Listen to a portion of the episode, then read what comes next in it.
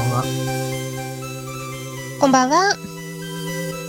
えー、経済総合分析の木下です。深月りあです。本日もよろしくお願いします。えーと本日は多層性と題してます。多層性ですね。はい。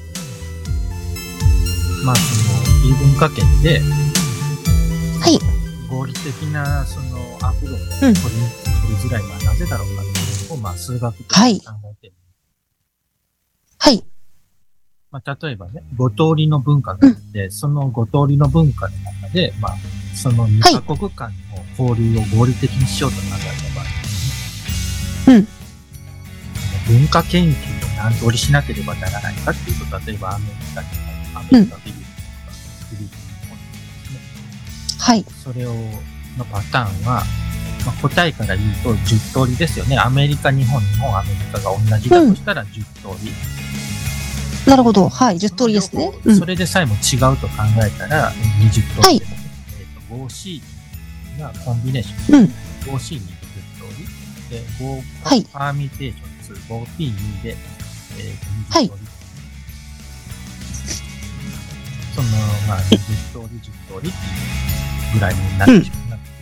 これがもし、だから200カ国間の二国間外交だったり、えーたった200国、200かける、えー、201かける200の半分、2万通りとか、4万通りとかね、はい。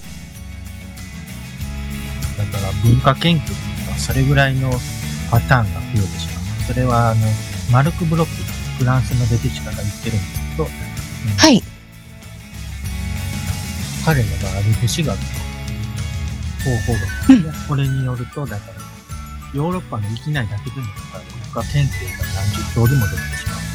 つまり、イギリスとフランスとか、フランスとポーランドとか、うんえっとフランス、フランスとスペインとか、うん数カ国であっても、まあ、何十通りもの、ね、文化研究になってしまって、でしか、しかもお互いが意思疎通ができないと。はい。なので結局その文化研究っていうのはプロポーズの一部と言ってるわけああ、なるほど。うん。もうお互いに言葉が通じないんですよ。まあ、多分パタはいーンがいっぱいいっぱい分かれてしうん。まう。で、これの解決方法としては、例えば、あの世界各国の人が数学という共通言語を使うとかですね。えっ、と、みんな IT が使えるとかですね。うん。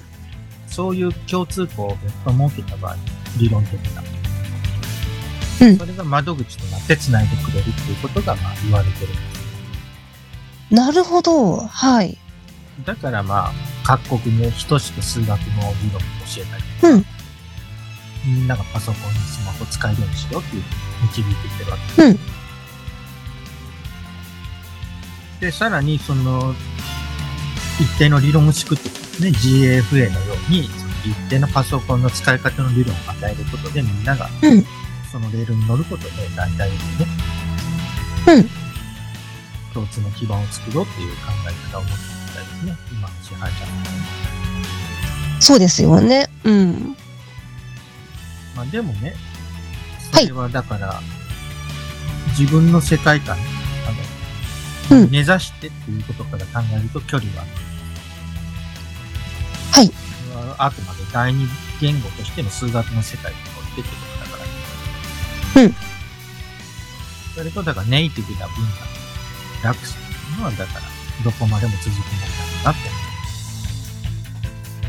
て。なるほど。うん。でもそのネイティブな文化同士の、ネイティブな、ね、その間での合理性をつなぎ合わせるっていうのは、何万通りものパターンに収集がつかない。そうですよ。何万通りもあるとこですね。うん。